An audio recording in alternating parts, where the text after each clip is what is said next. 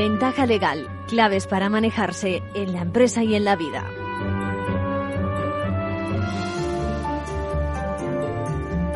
Bienvenidos a nuestra ventaja legal, una edición más a la espera de cómo ve la luz esa norma sobre la amnistía que tantos titulares protagoniza. Tenemos pendientes la discusión eh, mañana en el Congreso y a estas alturas nos preguntamos cuál será la redacción final. Se la pregunta a todo el mundo. Bueno, ya saben que últimamente nos tienen acostumbrados a apurar los tiempos al máximo con tanta negociación de por medio, cesiones también de por medio, ya saben, cosas de la política y del estilo de nuestro gobierno. Bueno, también nos preguntamos, y me sumo al testimonio de un par de alumnos, alumnos eh, que el otro al decir hablar de este tema, ¿no? Con interés me decían si con tanta reforma pasará lo mismo que con la ley que prometía poner a buen recaudo a quienes cometían delitos sexuales y acabó poniendo en la calle a tantos otros. Bueno, aquí ahora hablamos de terrorismo, en todo caso siempre palabras mayores tratándose del respeto de la legalidad. Por otra parte, contaremos con nuestras secciones habituales hoy. Manual de crisis, contestando a la pregunta de dos hermanos sobre la impugnación de los acuerdos de una junta de accionistas. También nos preguntan los seguidores de Ventaja Legal sobre las condiciones, una seguidora, para, eh, sobre las condiciones para compatibilizar su actividad profesional y, la familiar, cuando la pobre cuenta con mm, personas mayores a su cargo y sin apenas ayuda. ¿eh? Quiere hacer una solicitud a la empresa, tiene derecho. Bueno, recomendaciones antes de afrontar ese primer contrato de trabajo, eh, me parece muy bien. actuar, ya sabéis, a título preventivo, pasaremos un poquito más adelante un pequeño chequeo. Bueno, y si nos da tiempo, pues vamos a contestar a Alicia, ese, esa seguidora que nos hace la pregunta del millón. Dice, criterios para elegir un buen abogado. Bueno, como adelanto, hay un letrado para cada cliente y para cada causa. Hay mucho de estilo de por medio. Yo fíjate, adelanto, le pediría un plan preciso que acreditara su experiencia, su interés en el tema y sobre todo que me atendiera como es debido respetando las reglas que unen a cliente y profesional. No hay que dudar, ya saben, no hay que dudar en pedir una primera cita para ver si merece la confianza. Por lo tanto, mucho ánimo y a contratar a profesionales. En todo caso, cuidado con una mala experiencia también que comparte Alicia y no precisamente con, con el consejo que le da el letrado. Luego se lo explico. ¿eh? El letrado del consejo perfecto, pero la relación que tiene con la administración, bueno, lo veremos. Esta mañana también ha sido, esta semana, perdón, también ha sido actualidad la sentencia del Tribunal Supremo que ha anulado la concesión directa de 30 millones de euros a los sindicatos CEPIME, COE y UGT por saltarse el gobierno a la perceptiva convocatoria pública. Esto ha ocurrido a finales de 2022 y se trataba de asuntos en materia de digitalización del sector productivo. Y me preguntáis, dos jóvenes, por vía a través de vuestro padre, jóvenes influencers, que se dice acerca de si qué pasa si se sobrepasan los límites, ¿no? Aquellos que tenemos que respetar todos. Eh, escucharemos eh, a quien sabe mucho precisamente de esa nueva clase de profesionales, cuando lo son, ¿eh? y de cómo no saltarse las normas en el mercado. Bueno, de momento también le vamos a preguntar ahora a Zara Ramos de Digital Embassy su experiencia, su clasificación sobre los diferentes tipos de influencers. Pues bueno, lo, has comentado al principio, ¿no? O sea, son nuevos medios de comunicación que han nacido gracias a las tecnologías. Eh, a tener, bueno, estábamos acostumbrados hace unos años, y creo que aquí lo hemos vivido todos, a una comunicación más unidireccional y a partir de que, bueno, eh, las, eh, Internet y las nuevas tecnologías, pues ya cualquier persona se puede convertir en un comunicador y, bueno, los influencers son personas eh, que puede ser un, personas o puede ser incluso medios que nacen en estas redes sociales, ya bien puede ser Instagram, puede ser TikTok, puede ser YouTube, creo que todos ya conocemos estas plataformas y empiezan a generar un contenido que es interesante para, para ciertas personas eh, y empiezan a generar sus propias comunidades como un medio más. Entonces las marcas empiezan a interesarse por estos medios, eh, New Media que llamamos nosotros en Digital Embassy, y, y, es ahí cuando necesitamos poner un poco de orden ¿no? y, y profesionalizar este nuevo sector que ya lleva unos años. Bien, luego la escuchamos con más detalle. También vamos a contar con, vamos a hacer un guiño a los temas de derecho de familia. Contaremos con Paloma Abad, que es eh, abogada, presidenta de AMAFI. AMAFI es la Asociación de Abogados y Estudiantes especializadas en temas de familia, infancia, discapacidad, sucesiones en la Comunidad de Madrid. Y también contaremos con la llamada que vamos a hacer a Adrián Romo Linacero, letrado de la Administración de Justicia, porque eh, queremos animaros eh, a que participéis, participéis en este congreso que tendrá lugar los próximos días 16 y 17 7 de febrero. Ahora ya empezamos las noticias de actualidad con los compañeros de la abogacía Lucía e Isabel.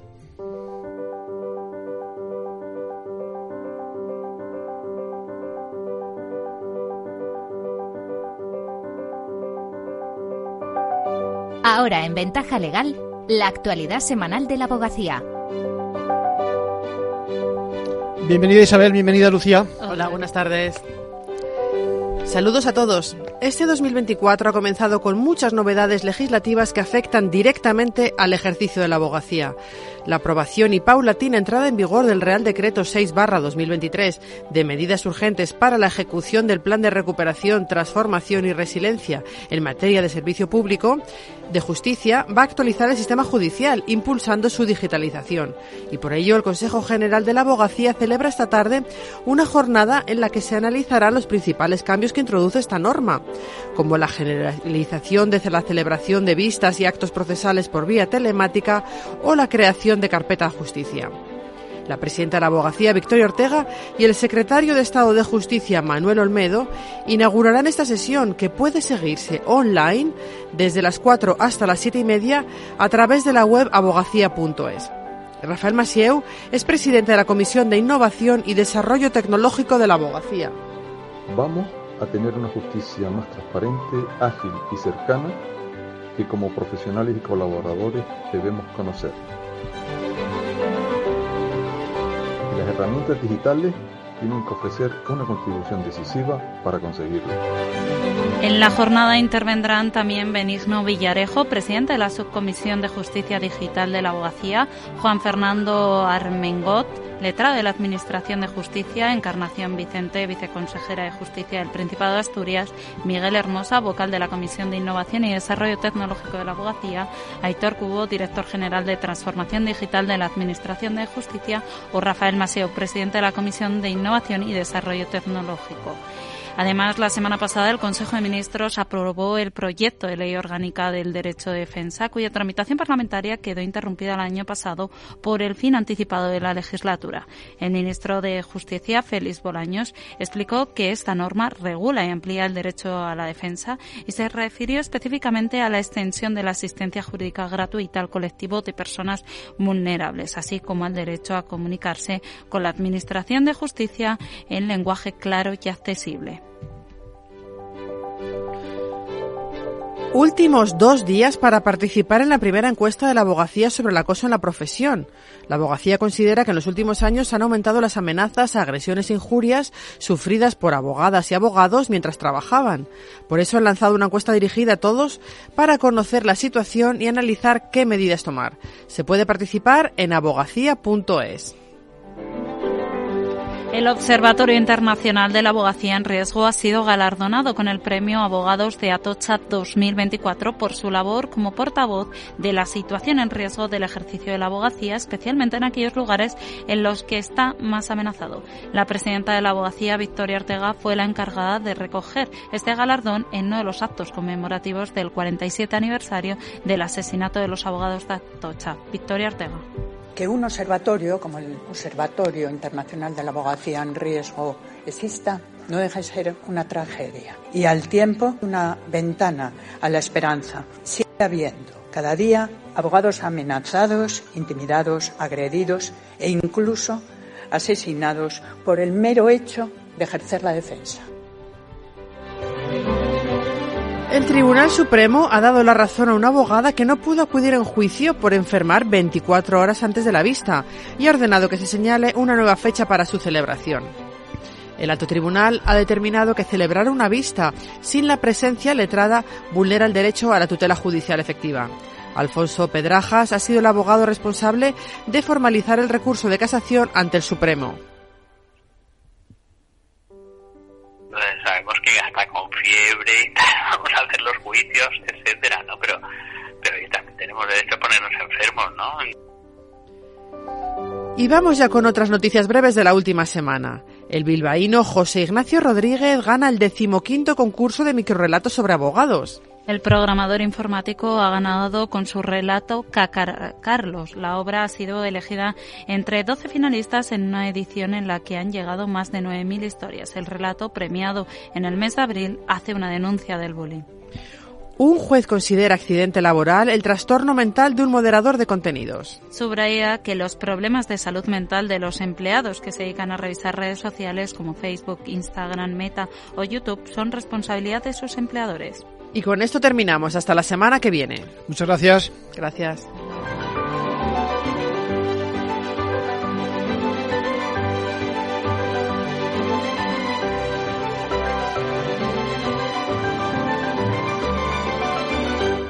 Manual de crisis. Reglas a seguir en caso de necesidad.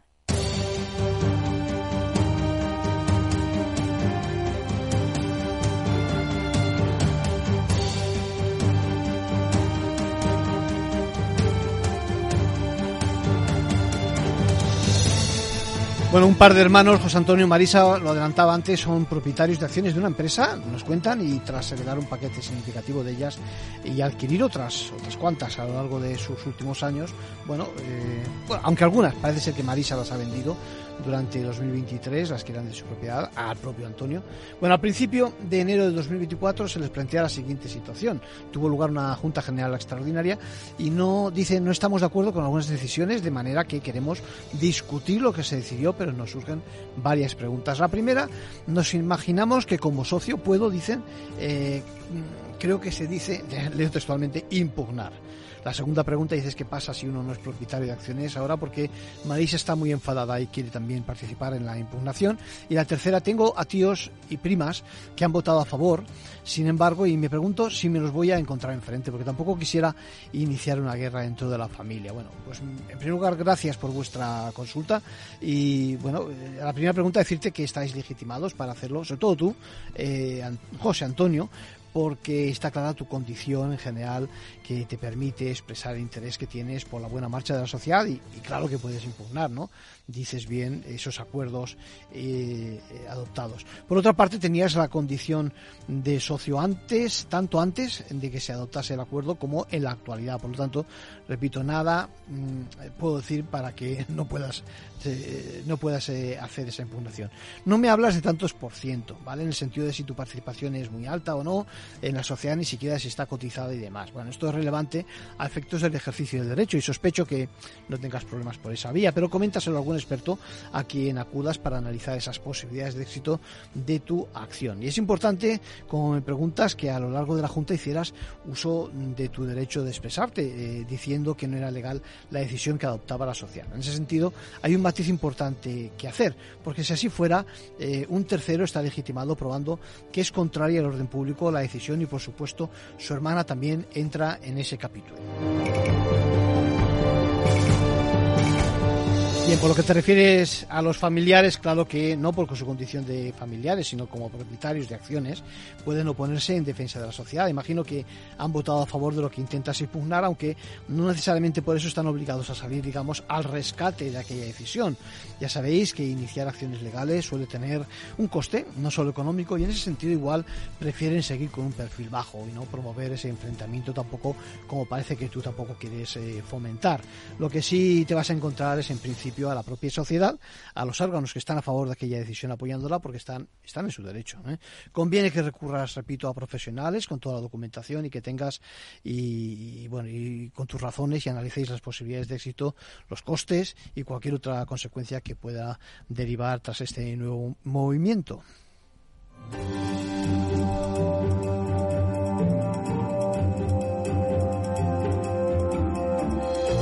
Y por último, un consejo a título personal de nuestro abogado Arcadio García Montoro. Vamos con varios. Eh, me dice me dice un oyente, me dice, me incorporo en breve al trabajo activo, leo textualmente, hasta ahora he hecho pequeñas tareas ayudando en comercios de mi pueblo, pero ahora, ahora que acabo los estudios he recibido una oferta y la voy a aceptar exactamente el próximo lunes. La pregunta es, ¿qué información debería tener, aparte de, por supuesto, firmar un contrato? Bueno, pues aquí el consejo, eh, no me pones tu nombre, tengo solo un número de teléfono. Bueno, sabes que agradecerte, por supuesto, la, el interés porque te contestemos y con las limitaciones que supone también este medio y que tienes que acudir a profesionales, siempre digo lo mismo. Bueno, sabes que además de, de, lo que, de lo que firmes con la empresa o con tu empleador, la actividad que desempeñes puede estar, ojo, regulada por un convenio, es decir, un acuerdo que se aplica a quien está en tu situación y que lo que hace es mejorar las condiciones y por eso te interesa conocerlo. Es relativamente fácil en estos momentos acceder al convenio, lo único confirma bien que es el que tiene que aplicarse en tu caso, que además está en vigor, es decir, que no haya uno posterior, que siempre va a ser mejor, va a mejorar las condiciones. Bueno, además, pues lo habitual y que te quedes con una copia del contrato firmada ¿eh? por la otra parte, claro, que pongas atención a las adendas y a los documentos que lo acompañan, del tipo cesiones de datos, autorizaciones para acceder a tu imagen, todo lo que tenga que ver con el material que te faciliten. Cada vez hay más adendas o complementos en ese sentido que van unidos al, al contrato con la relación estrictamente laboral, tus obligaciones de las horas, de las vacaciones, ese tipo de cosas que son, eh, todas son importantes, pero digamos que son las que en principio configuran esencialmente lo que es lo laboral. Eh, me refiero cuando hablaba de esto a, al equipo que te dan, que si utilizas teléfonos, ordenador, vehículo, en general, la cesión que se hace o el régimen que sea para tener bien claro el uso que puedes darle, ¿no? Y que no constituyas, no crees una infracción o, o, o por lo menos que sepas hasta qué punto es responsabilidad tuya el mantenimiento, etcétera, etcétera. Bueno, y hay un punto que, dependiendo del tipo de empresa, también conviene conocer. Si es un empresario individual o de pequeñas dimensiones, igual no es tan importante porque el trato es directo, pero me refiero al código de conducta de la empresa. Es un aspecto que pasa desapercibido, pero yo creo que eh, eh, tienes que tenerlo en cuenta. ¿eh? Permanencia y acceso a las instalaciones, trato con el cliente, si lo tienes directamente, pues etcétera. Son cosas importantes, como por ejemplo código de vestimenta. ¿Eh? Si tendrá algún tipo de uniforme o prendas o sin más, se permiten que vayas, que vistas de forma informal o, no. Bueno, no es además, ¿eh? ya te digo, eh, que pienses precisamente también en eh, la vida laboral. De vez en cuando, es decir, en tu caso, si es el primer trabajo igual no hace falta, ¿no? Pero te lo recomiendo de cara al futuro y poco después, por favor, confirma también el alta en la seguridad social. En todo caso, si es tu primer contrato, te interesará a ti y a la empresa acudir a la administración solicitando precisamente eh, empleo, ¿no? De cara a que os podáis beneficiar si es posible de alguna ventaja si realmente acabas siendo contratado y por supuesto tendrás que dar de alta, darte de alta, como decíamos, a afiliarte a la seguridad social. Recuerda que participar en un proceso de selección no tiene coste alguno, te lo digo porque de vez en cuando aparece algún listo que los cobra, ¿eh? creo que podría ocurrir, sospecho por tus letras, ¿eh? que, estás acabando un curso y que te han tentado para ingresar en alguna empresa, eso no es lo que estaba diciendo.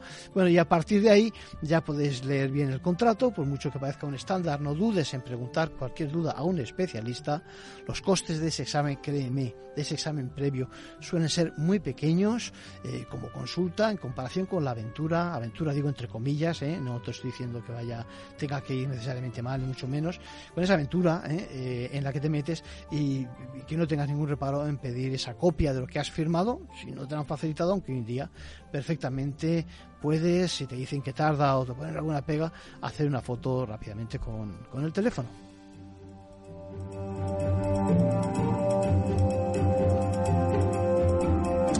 Y también nos preguntan sobre uno de los hándicaps más frecuentes hoy en día, ¿no? Eh, se diría que hay casos donde incluso conciliar, conciliar en sí no es la palabra. Les cuento lo que me comenta Paula, es hija única, soltera y tiene a su madre y a su tía a su cargo. Necesitan ayuda para el cuidado diario.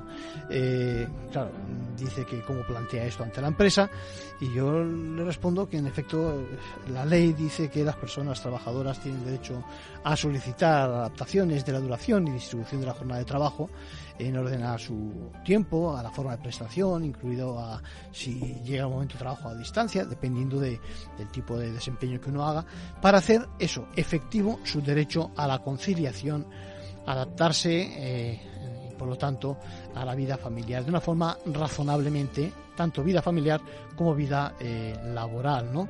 Entonces, yo creo que tienes que consultar, en efecto, con el profesional que elijas de tu confianza, plantearle la posibilidad de presentar un escrito a la empresa, es como se hace, solicitando adaptarte a las condiciones que harían posible compatibilizar tu actividad profesional, lo suyo es que pases varias alternativas, piénsalo bien, justifica el tiempo que te conviene estar con tus mayores, aporta información, si la tienes documental, sobre pues si hay algún tipo de, de, ayudas o discapacidades, documentar sobre el tiempo. También eh, eh, que presta, que te prestan ayudas si es necesario, por lo que entiendo, alguna ONG o servicios sociales del ayuntamiento, acredita también las limitación, las limitaciones decía de tus familiares y deja claro que no tienes otras personas en tu entorno que te echen una mano. Explica también hasta donde tú conoces los medios de la empresa que crees que, que pueden permitir encajar alguna de tus propuestas y acto seguido, ya sabes que en un plazo razonable, unos 30 días, el empleador va a negociar contigo y debería acabar comunicándote por escrito precisamente si te acepta lo que ha solicitado o te va a proponer una alternativa.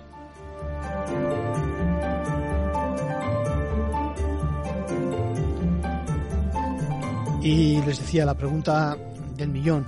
Alicia me pone en un compromiso porque está contenta porque ha experimentado en sus propias carnes algo que estamos eh, cansados de repetir en ventaja legal. La verdad es que, eh, pero por otra parte, o sea, por una parte me da buena noticia, por otra parte, vamos a ver, les cuento. Dice, cuando tenemos un conflicto con la administración, el consejo que recibimos de la ventanilla del funcionario que nos atiende, por muy amable y constructivo que quiera ser, no siempre es el mejor y conviene acudir después a un profesional del derecho. Estoy de acuerdo 100%, es lo que os digo siempre. Bueno, Alicia, yo puntualizaría y diría que mejor incluso que acudas al profesional antes o que no hace falta acudir a la ventanilla, como dice, sin haber eh, sido aconsejado por un profesional previamente. Bueno, ella dice que eh, le vino a decir el, funcionario que no servía de nada recurrir la medida que había adoptado contra ella, que incluso llegaba tarde y luego, luego resulta que lo hizo, le han dado la razón y en otra ocasión incluso le orientaron en contra de su defensa y, aquella vez le convencieron y cree que hizo mal en no contrastar y no eh, seguir lo que dijo su, su letrado, ¿no? Eh, ese otro enfoque. Bueno, yo te diría que en general tienes que localizar a quien sea especialista en el tema. Infórmate bien. Y la pregunta que nos dice es precisamente, ya digo, la, la del millón. Dice, ¿por qué no nos das unas pistas acerca del de, eh, profesional que nos interesa? Bueno, pues yo creo que tienes que informarte bien acerca de la experiencia del, del profesional en casos similares. Habla del tanto de éxito que pueda tener su defensa. Ya sabemos que los eh, casos jurídicos no son exactos, pero cerciórate de lo que dices, ¿no?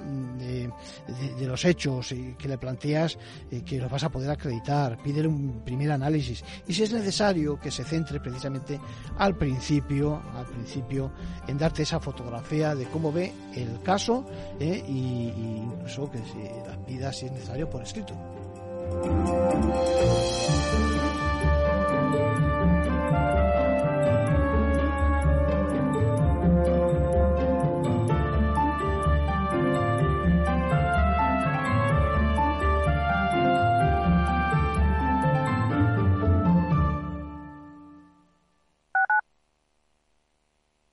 Madrid, 103.2, Capital Radio. Disfruta de la mejor cocina gallega en Montes de Galicia. Todo un clásico moderno en el barrio de Salamanca. Disfruta de la variada dieta atlántica, de las mejores carnes y pescados tratados con respeto y transparencia y regados con una de las mejores bodegas de la zona. En grupo, en familia o en pareja, Montes de Galicia te ofrece el espacio perfecto en cada ocasión. Los viernes en Capital Radio te proponemos descubrir y comprender las estrategias de empresas con éxito que servirán de inspiración y ejemplo para la tuya. Escucha Metaempresas, un programa presentado por Andrés Arenas con la presencia y los consejos de expertos en distintas áreas y profesores de reconocida trayectoria. Todos los viernes a las siete y media de la tarde, Metaempresas, Capital Radio. En Capital Radio te mantenemos económicamente informado desde que amanece. Son las 7 de la mañana, hora central europea, las 6 de la mañana en Canarias. Aquí comienza Capital, la bolsa y la vida. Haciendo algún break en el camino. Enseguida, hora trading la hora más golfa de los mercados. Para continuar informándote después de comer. Son las 4 de la tarde, las 3 en Canarias. Esto es Mercado Abierto, en Capital Radio. Y que cierres el día conociendo todos los detalles. Señoras y señores, buenas noches, bienvenidos. Escuchan la sintonía de Capital Radio. Les invito a que nos acompañen aquí en el balance. Capital Radio. Información económica de calidad.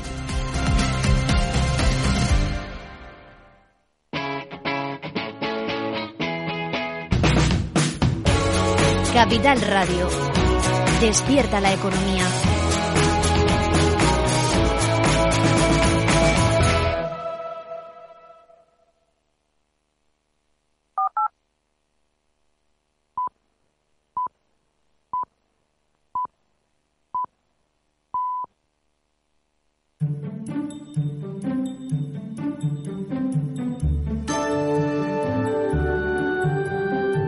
Ventaja legal con Arcadio García Montoro.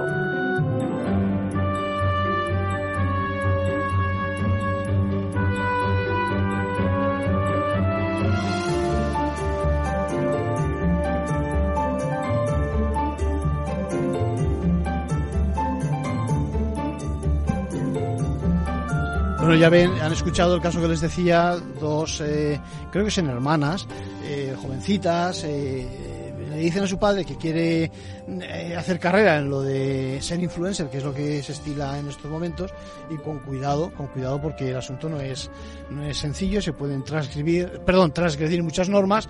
El padre les dice, bueno, vamos a ver cómo lo hacemos, en cualquier caso quiero que os asesoréis y demás.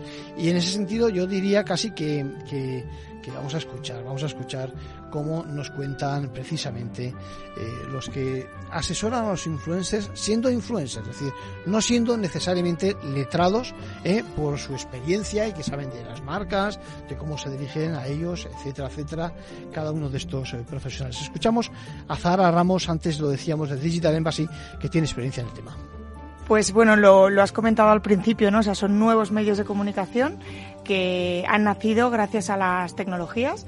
Eh, a tener, bueno, estábamos acostumbrados hace unos años, y creo que aquí lo hemos vivido todos, a una comunicación más unidireccional y a partir de que, bueno, eh, las, eh, Internet y las nuevas tecnologías, pues ya cualquier persona se puede convertir en un comunicador y, bueno, los influencers son personas eh, que puede ser un, personas o puede ser incluso medios que nacen en estas redes sociales, ya bien puede ser Instagram, puede ser TikTok, puede ser YouTube, creo que todos ya conocemos estas plataformas y empiezan a generar un contenido que es interesante para, para ciertas personas eh, y empiezan a generar sus propias comunidades como un medio más.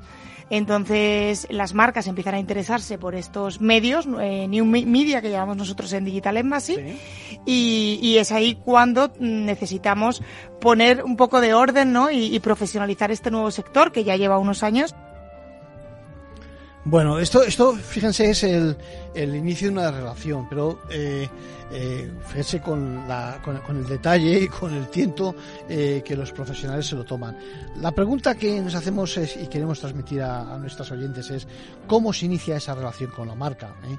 cómo se pasa de, digamos, tener cierto prestigio o de recomendar algo relacionado con los méritos de uno, los deportivos o los del tipo que sea. ¿eh? Y aquí es donde aparece, aquí es donde aparece la laguna. ¿eh? Eh, puede perfectamente uno ser la persona ideal, ¿eh? el mejor en su especialidad, por ejemplo, un médico, pero existen reglas para prescribir o para recomendar a un público en general una especialidad farmacéutica, por ejemplo. Lo escuchamos. Creo que el influencer está de to en toda la, toda la vida han habido influencers, desde Michael Jordan con las Nike, ¿no? Sí. Ese fue uno de los primeros influencers que conocemos todos.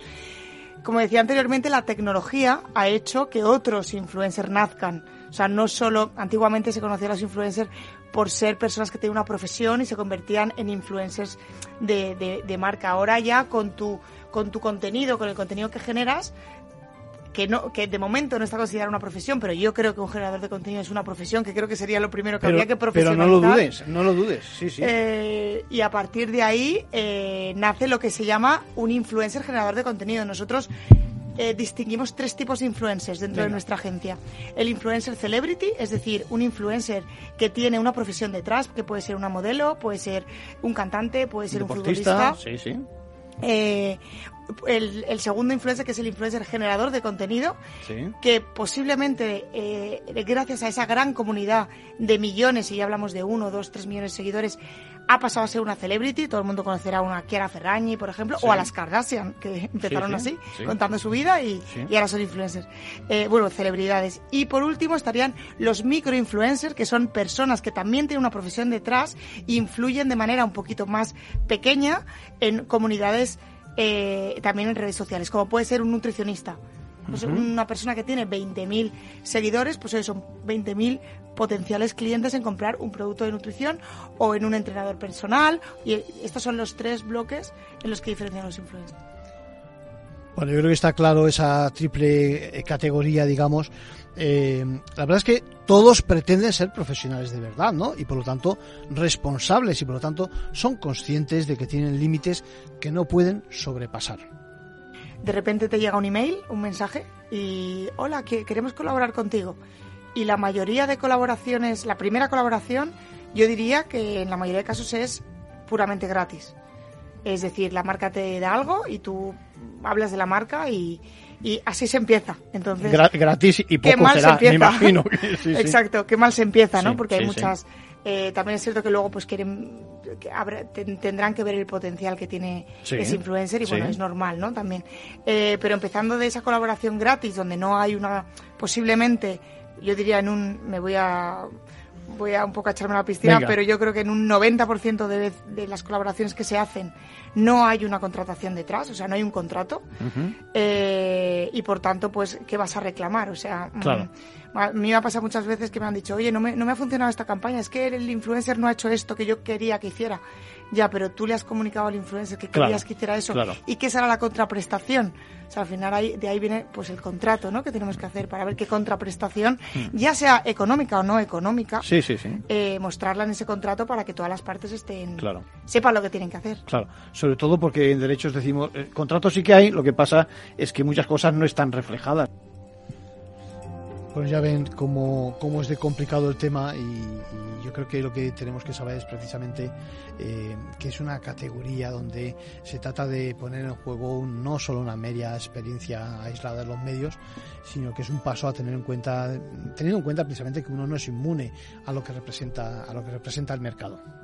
Tenemos sectores que nos sabemos que no podemos publicitar como los medicamentos. O sea, Por eso sabemos que no vamos a tener nunca una campaña con un influencer que no sea especializado. O sea, es decir, si es un médico, sí. Hay muchas sanitarias que están en, y sobre todo pe- em, pediatras, que tienen comunidades espectaculares y, y- y ayudan muchísimo a mamás, sobre todo primerizas. Sí, sí. Y alguna vez hemos hecho algo con ellas, sí, ahí sí que se puede. Eh, también el alcohol. O sea, es un tema que hay que tratar y todas las publicaciones que hacemos las segmentamos a mayores. Afortunadamente, esto es gracias a las plataformas como Instagram o Facebook, que te permite segmentar eh, esa publicación a, a mayores de 25 años. Por lo tanto, conclusión, ojo con la nueva normativa, se apremia a ser profesional, eh, os recomiendo que lo afrontéis con seriedad y eso implica conocer las reglas del sector en el que estáis. Me refiero a si estamos hablando de deporte o cosmética o la difusión de contenidos musicales. Me lo mismo, hay derechos de propiedad que hay que respetar.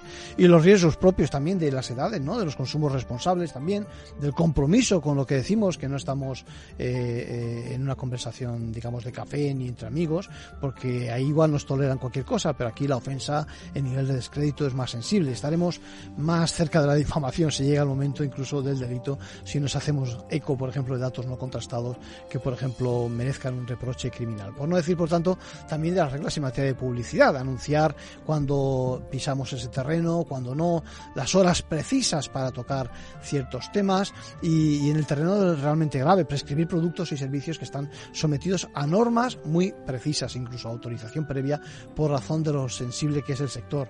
El ejemplo más evidente, la sanidad, pero podríamos hablar también de dar consejos en un profesional autorizado en el sector, yo creo, de la abogacía, por ejemplo, o de áreas como la financiera, que también llevan consigo mucho control de por sí. Como me preguntáis también por la responsabilidad, ojo con las cifras de una sanción. Parece que en función de la difusión y que tenga el mensaje y demás. En definitiva, ojo, mucho cuidado a la normativa de comunicación audiovisual, que es el principio y, y a tantas otras que vienen detrás. Pensadlo bien y arropaos con profesionales que sepan de lo que estamos hablando.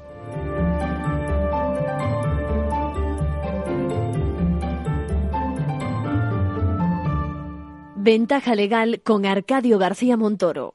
Eres presidenta de la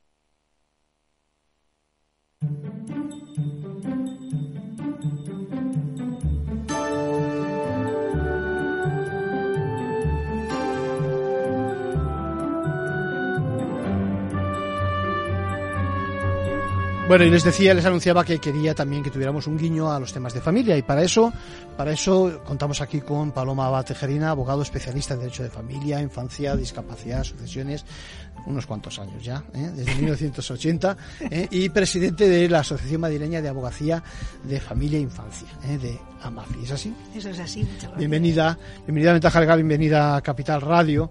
Eh, el, el guiño es al tema de, precisamente de, pues eso, de la familia familia y demás, porque dentro de nada tenéis vuestro, que es el tercer congreso. El tercer congreso tenemos, muchas gracias. Es vuestro tercer congreso donde se van a tratar estos temas de cara también a profesionales, ¿correcto? Sí, de cara a profesionales y sobre todo expandir que efectivamente tenemos esta asociación para que eh, la especialización de derecho de familia tan, tan necesaria eh, sea también conocida por todo el público en general, por todos los profesionales. Sí.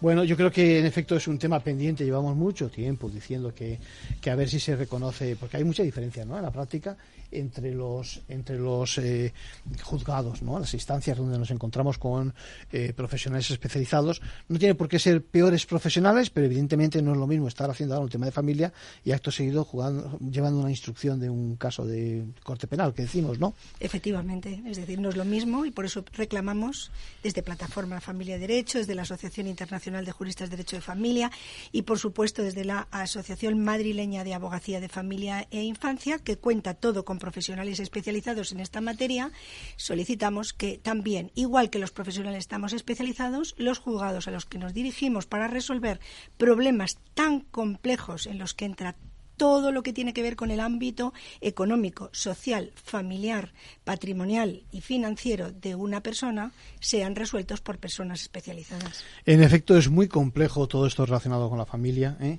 Yo, la verdad es que a veces pienso que sois, además de abogados, sois otras cosas. ¿Por qué? Y buenas, eh, cuidado, porque eh, eh, no es no es tan, vamos a ver, ocurre en general en la, abogacía, donde la relación es muy personal con el cliente, pero en vuestro caso, eh, la verdad es que es un consejo que a veces roza la psicología, por decirlo de alguna forma, ¿no?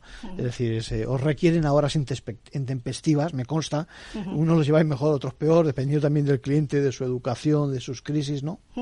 Efectivamente, tenemos que estar disponibles prácticamente las 24 horas, tenemos que tener un conocimiento profundo de la persona y es una relación profesional-cliente de una manera directa, constante, porque aplica a todos los ámbitos de su vida como he dicho antes. Sí, eh, mira, tengo aquí delante el, programa del, del, Congreso. Decir que os animamos a que asistéis, asistáis, podéis eh, acudir a la página web Somos Amafi, ¿es así? Es somosamafi.es. Eso es. Ahí encontráis todos los datos para inscribiros, etcétera, etcétera.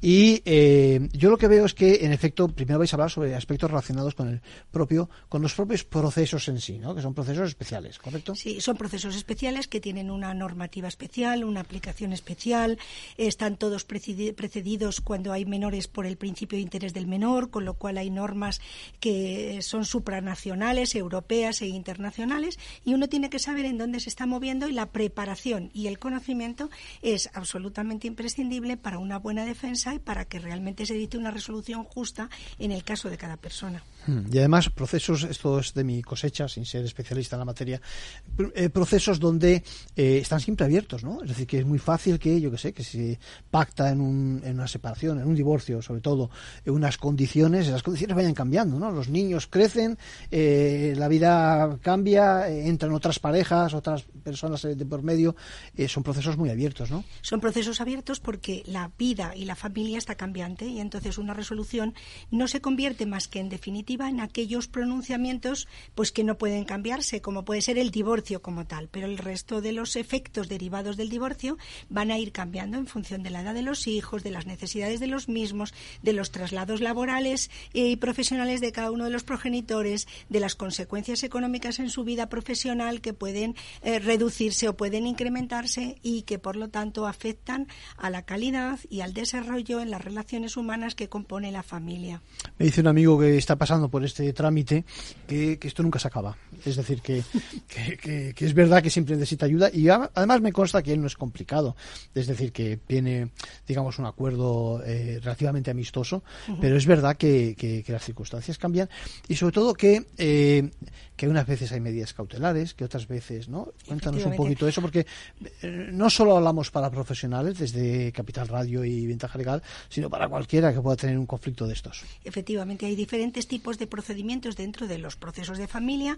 Unos responden a resoluciones que son muy urgentes, otros que son urgentes pero no tanto, otras que están están enmarcadas dentro del propio proceso de divorcio y eso es precisamente lo que vamos a analizar y vamos a estudiar junto con otros temas también muy importantes, eh, eh, como son las pruebas internacionales, como son los traslados internacionales. Ahora hablaremos de eso, sí. Lo que vamos a tratar en el precisamente en este eh, tercer congreso AMAFI. Lo que está claro es que, déjame que lo diga así, con todo respeto, es para cualquier modelo de ejercicio de la profesión, que quede bien claro que un divorcio, un modelo de este tipo de separación o de eh, adoptar unas medidas, digamos, no puede ser, digamos, pues, al coste de 40 euros. Es decir, que evidentemente el profesional tiene que comprometerse con el cliente, el cliente también, explicarlo todo eh, con pelos y señales al profesional y que, eh, y que son cosas complejas.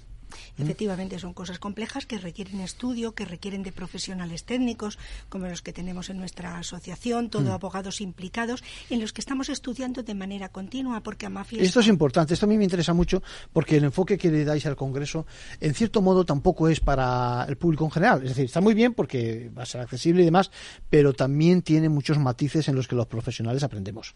¿Mm? Efectivamente, es decir, es para que todos los profesionales conozcan, para los que no son profesionales puedan conocer los diferentes tipos de procesos, de, de- de procesos que existen y cuáles son los que más se adecuan a sus características de acuerdo con su problemática sociofamiliar. Paloma, ¿te parece que eh, llamemos por teléfono? Creo que tenemos al teléfono a Adrián Gómez Cinacero, que es letrado de la Administración de Justicia, aquí, que es también ponente. Eh, Adrián, ¿cómo estás? Buenos días, eh, Arcadio. Muy bien. Y buenos días también para, para mi querida amiga eh, Paloma Bat y para los y para los oyentes de Capital Radio. Muy bien, muy bien. Pues eh, la idea, la idea, Adrián, es que nos expliques. Eh, perdona, es que Paloma se acaba de poner los cascos, no te ha oído. Ah, te, está, bueno. te está, te está saludando, Adrián. Hola, buenos días, Arián. Muchas Eh, gracias. Adrián, la, la idea es, desde tu punto de vista, tu posición no es exactamente, eres, eres letrado, pero en el sentido de letrado de la Administración de Justicia, lo que antiguamente se llamaba secretario judicial. Es decir, formas parte, digamos, del operador jurídico que se dice ahora, la Administración de Justicia, como queramos Sí. llamarlo, ¿eh? y tu posición es un poquito distinta. Eh, eh, nos interesa mucho tu contribución y, y a mí me interesa mucho que abundemos en un tema, porque eh, lo ha apuntado Paloma, siempre eh, por el mejor interés del menor y también por el mejor interés, diría yo, de los discapaces. Ahora que acabamos de modificar la Constitución, yo, yo digo formalmente porque en la práctica se, ya se les protegía eh, perfectamente y demás. Eh, cuéntame, ¿en qué, ¿en qué cambia, digamos, el proceso cuando interviene alguien con estas características? Sí, claro que sí. Bueno, pues yo creo que la, la ley 8 barra 2021 de 2 de junio, que Sí. transpone tardíamente, pero lo hace la Convención de Nueva York de 13 de diciembre de 2006, eh, ha supuesto un cambio eh, trascendental y sustancial en la posición procesal que ocupaban los antiguos incapaces, que es una categoría ya superada, ya no se utiliza esa terminología, ahora nos encontramos ante, personas con discapacidad. Y supone la superación de una posición que antiguamente ocupaban de pasividad, un rol de subordinación al órgano judicial y con la ley 8 2021 se les dota de mayor protagonismo para poder acceder eh, a la justicia en condiciones de igualdad y ejercer la capacidad jurídica en las mismas condiciones que el resto de personas. Es un avance, a mi juicio, eh, profundo, sustancial Claro. y muy virtuoso de la posición procesal de las personas con, eh, con discapacidad. Yo creo que la, la pieza la pieza clave o la piedra angular para entender todo el, la transformación concretamente procesal que ocurre en los, órganos, en los órganos judiciales y la principal garantía que se ha implantado con la Convención de Nueva York y con la Ley 8 2021 son los ajustes, son los ajustes de procedimiento que los órganos judiciales, según el artículo 7.10 de la Ley de Juiciamiento Civil y los correlativos de la Ley de Jurisdicción Voluntaria, Sí. tenemos que aplicar forzosamente al principio del procedimiento. Son una serie de medidas de garantía que aplicamos los letrados judiciales, que están previstas en ese artículo y que se trata en definitiva de aplicar pues la figura del facilitador, eh, la figura del acompañante, el lenguaje sencillo, el lenguaje aumentativo, los, me- los medios de comunicación o los sistemas de comunicación eh, alternativos. En definitiva, un, un conjunto de medidas para asegurar que la persona con discapacidad comprenda el alcance y el sentido de los actos procesales en los que interviene. Es, yo creo, muy importante Sí. porque los órganos judiciales, a pesar de estas medidas de ajuste, eh, están previstas legalmente, no se están aplicando. De Mm. facto, y en la práctica judicial, seguimos un poco, porque los juzgados a veces vamos un poco a remolque por Sí. falta de medios, seguimos un poco, un poco con esa inercia de colocar a la persona con discapacidad en un plano pasivo. Y no se Sí. están aplicando, con excepciones, estos ajustes. Y es muy importante recordar que según eh, un informe de la Oficina del Alto Comisionado sobre los Derechos Humanos, eh, estos ajustes del procedimiento condicionan el acceso a la justicia de las personas con, Sin duda. con discapacidad y afectan a la tutela judicial efectiva. Quiero decir con Sí. ello que en un procedimiento judicial, tanto de jurisdicción voluntaria como contencioso, en que no se apliquen estas medidas, la Se más está vulnerando. duda, no se aplica, conllevaría la nulidad de Claro. pleno derecho de todos los actos procesales Claro. porque se produciría eh, indefensión. Sí. Yo creo que es la figura más importante, sin ningún tipo de duda, que ya Sí. se está potenciando. La Comunidad Autónoma de Madrid va a sacar ya una normativa que regula el estatuto jurídico y también el Ministerio de Justicia a través del, del Ministerio de Derechos Sociales, la figura del facilitador, que es una figura como un acompañante, un auxilio para que la persona con discapacidad en todos los procesos en los que intervenga, sea como testigo, como acusado, en cualquier jurisdicción, eh, esté asistida de ese, de ese facilitador, que suelen ser psicólogos con nociones específicas. Además del facilitador, hay otras Sí, fíjate, fíjate, Adrián, déjame, déjame que te cuente, fíjate, eh, un, un matiz, fíjate, aquí en Ventaja Legal estamos muy preocupados por el tema de, de la comunicación, ¿no? De que la comunicación entre el cliente o el afectado o el que merece ese, ese trato un poquito especial, digamos, eh, eh, pues la comunicación sea, sea eficaz, ¿no? Fíjate, si es difícil entre personas que no tienen ese hándicap, pues eh, que se produzca de verdad una comunicación a través de las sentencias, aquellas de lectura fácil, etcétera, etcétera, ¿cómo no va a serlo con ese tipo de personas que, y me déjame que, que, que diga la frase o la, o, o la palabra que más me gusta desde que vimos, desde que vio la luz eh, la ley 8, ¿no? Que necesitan Sí. apoyo. ¿No? Es decir, el apoyo yo creo que es eh, fundamental que se lo prestemos, que lo demos, y en ese sentido eh, vuestro papel es fundamental, porque el letrado eh, interviene precisamente para eso, ¿eh? para, para, ¿no te parece? Es decir, además, aparte del juez, que luego, bueno, pues en su decisión eh, tendrá, lo tendrá en cuenta, pero evidentemente vuestro papel también es ese. Sí, y luego, además, la reciente reforma que se ha hecho es importante en el orden penal. La reciente reforma, muy criticada, yo la critico en cuanto a la forma, porque no deja de ser Ya. una técnica legislativa fraudulenta. El Real Decreto 6 barra 2023 de 23 de diciembre Sí. eh, establece que en, las- en los procedimientos penales la declaración de las personas con discapacidad tiene que ser preferentemente, salvo que el juez lo niegue, de carácter eh, de carácter telemático. Claro. Es muy importante tenerlo en cuenta. Luego, toda la serie de, de disposiciones que existen en el procedimiento penal y en el resto de procedimientos para asegurar que la persona con discapacidad, ya digo, comprenda el alcance. Yo creo que también existe otra garantía, muy muy muy brevemente, que Sí. es muy importante, que es jurisprudencial, no es normativa, procede del Tribunal Europeo Sí. de Derechos Humanos a través de diferentes resoluciones que consagra en los procedimientos de familia y en los de discapacidad que se integran dentro de esa rama de procedimientos especiales el principio de flexibilidad en la respuesta legal. Quiere esto decir que los letrados judiciales y los jueces, en última instancia, Sí. cuando una persona con discapacidad interviene en el procedimiento, en el, en el plano pasivo o activo de la relación procesal, Sí. tenemos que aplicar las normas procesales con flexibilidad. No se pueden aplicar igual cuando hay un menor, no se pueden aplicar con ese rigorismo tan reglamentista. Se trata, se- Adrián, se trata, se trata en definitiva de mostrar empatía desde la justicia Sí, de hacerlo más ¿eh? cómodo. y hacerlo lo más cómodo. Adrián Gómez Linacero, oye, mm, ya hablaremos más adelante porque conforme tenga lugar el evento, pues eh, seguramente eh, os pediré ayuda para que expliquemos alguna cosa más cada vez que nos hacen algún tipo de preguntas eh, los falta. oyentes. Muchas gracias por tu colaboración y seguimos en contacto y ánimo con la jornada. Muy bien. Muchas Hasta gracias. Adrián. Muchas gracias. Adiós, Feliz Paloma. día. Hasta hasta luego. luego. Gracias, Adrián. Paloma, lo que- está claro, ¿no? Que en efecto vamos a aportar a través de ese evento eh, cosas nuevas y que vamos a hacer eh, luz sobre los problemas que existen en estos momentos, ¿no? Efectivamente, vamos a tratar de dar luz, vamos a hacer todo lo posible, todos los profesionales que nos reunimos, para poder dar luz a este problema tan complejo y con alto índice que tenemos en estos momentos de rupturas familiares, Claro. los nuevos modelos de familia, los problemas de los Muy complejo, es decir, es que hay modelos muy complejos, Sí. ¿eh? se suman un tipo de familias con otras, eh, eh, lo que dices tú, el índice de rupturas muy grandes. Fíjate, te pasaba yo ahora sobre la marcha una noticia que me interesa mucho también, el, el- el tema de la mediación familiar, ¿no? ¿No te parece? Yo creo que es un tema también que aporta, podría aportar mucho. aporta, yo entiendo que aporta mucho. Nosotros desde Amafi mm, tratamos de que se resuelvan los conflictos de manera alternativa a la vía judicial. Hay una parte que requiere, desde luego, la aprobación judicial siempre que hay menores.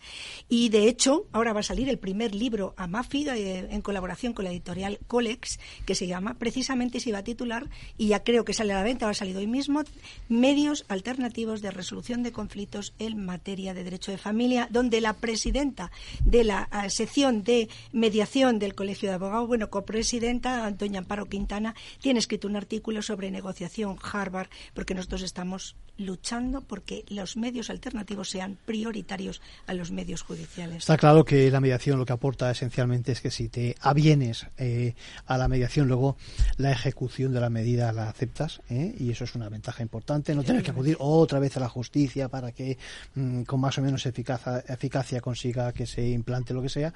Y luego además también parece una tontería, pero el tema de que haya quizás menos crispación, ¿eh? que haya eh, una, una, actitud colaborativa, incluso que no se airen cosas que no tienen por qué airarse eh, en general, ¿no te parece? Y además que los nuevos conflictos, como ya conocen cómo se resuelve con mediación, los resuelvan antes de acudir a la vía judicial, también vía mediación la parte preventiva del derecho, esa es fundamental. Tengo aquí el resto del programa, responsabilidades penales y deontológicas en los procesos de familia, muy importante también, es decir, que los letrados también podemos incurrir en algún caso en alguna responsabilidad, no todos somos eh, ni buenos ni malos, y evidentemente yo creo que hay que ser exigentes eh, fundamentalmente. Incluso me quiero hacer, no quiero olvidar eh, los aspectos relacionados con la resolución de los conflictos por vía notarial, ¿no?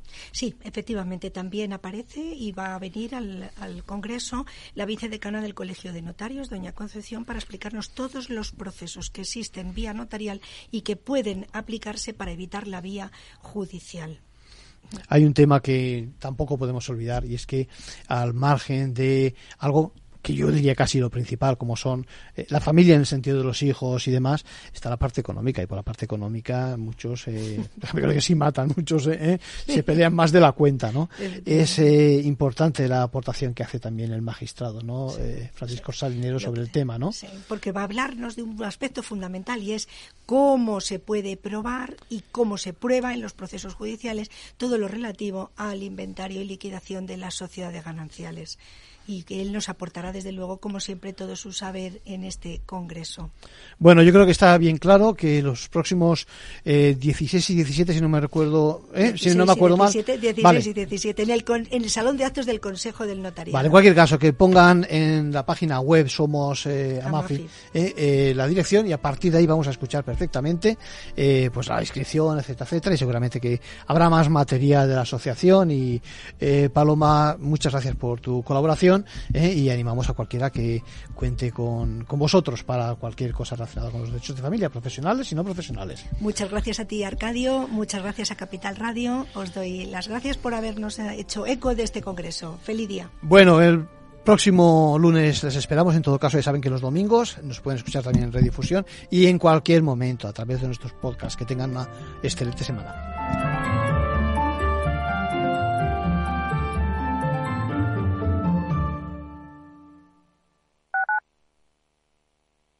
Madrid, 103.2 FM, Capital Radio. El 28 de octubre de 2021 hubo un acontecimiento que lo cambiaría todo. Metaverse. The metaverse. The metaverse. The metaverse. Metaverse. The metaverse. Llega a Capital Radio la nueva temporada de Metaverso en la Frontera.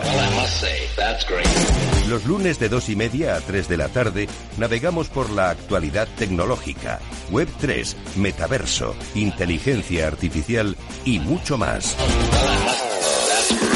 Con Selena Niedbala. No te lo puedes perder, porque lo que pasa en el metaverso... Se queda en el metaverso.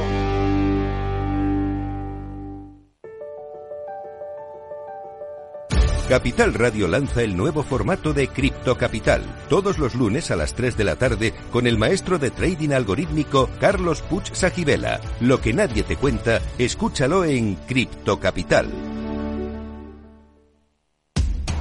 Información, análisis, previsiones, recomendaciones, todo lo que necesitas saber para tomar tus decisiones de inversión en Mercado Abierto, de 4 a 7 de la tarde con Rocío Arbiza, Capital Radio.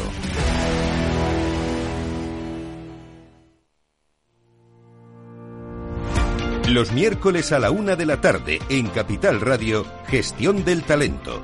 El escaparate de la formación para el empleo. Expertos formadores, agentes sociales y representantes de la Administración se dan cita en este espacio para impulsar el valor de la formación y el talento. Un espacio de Fundae, la Fundación Estatal de Formación para el Empleo, dirigido por José Joaquín Flechoso.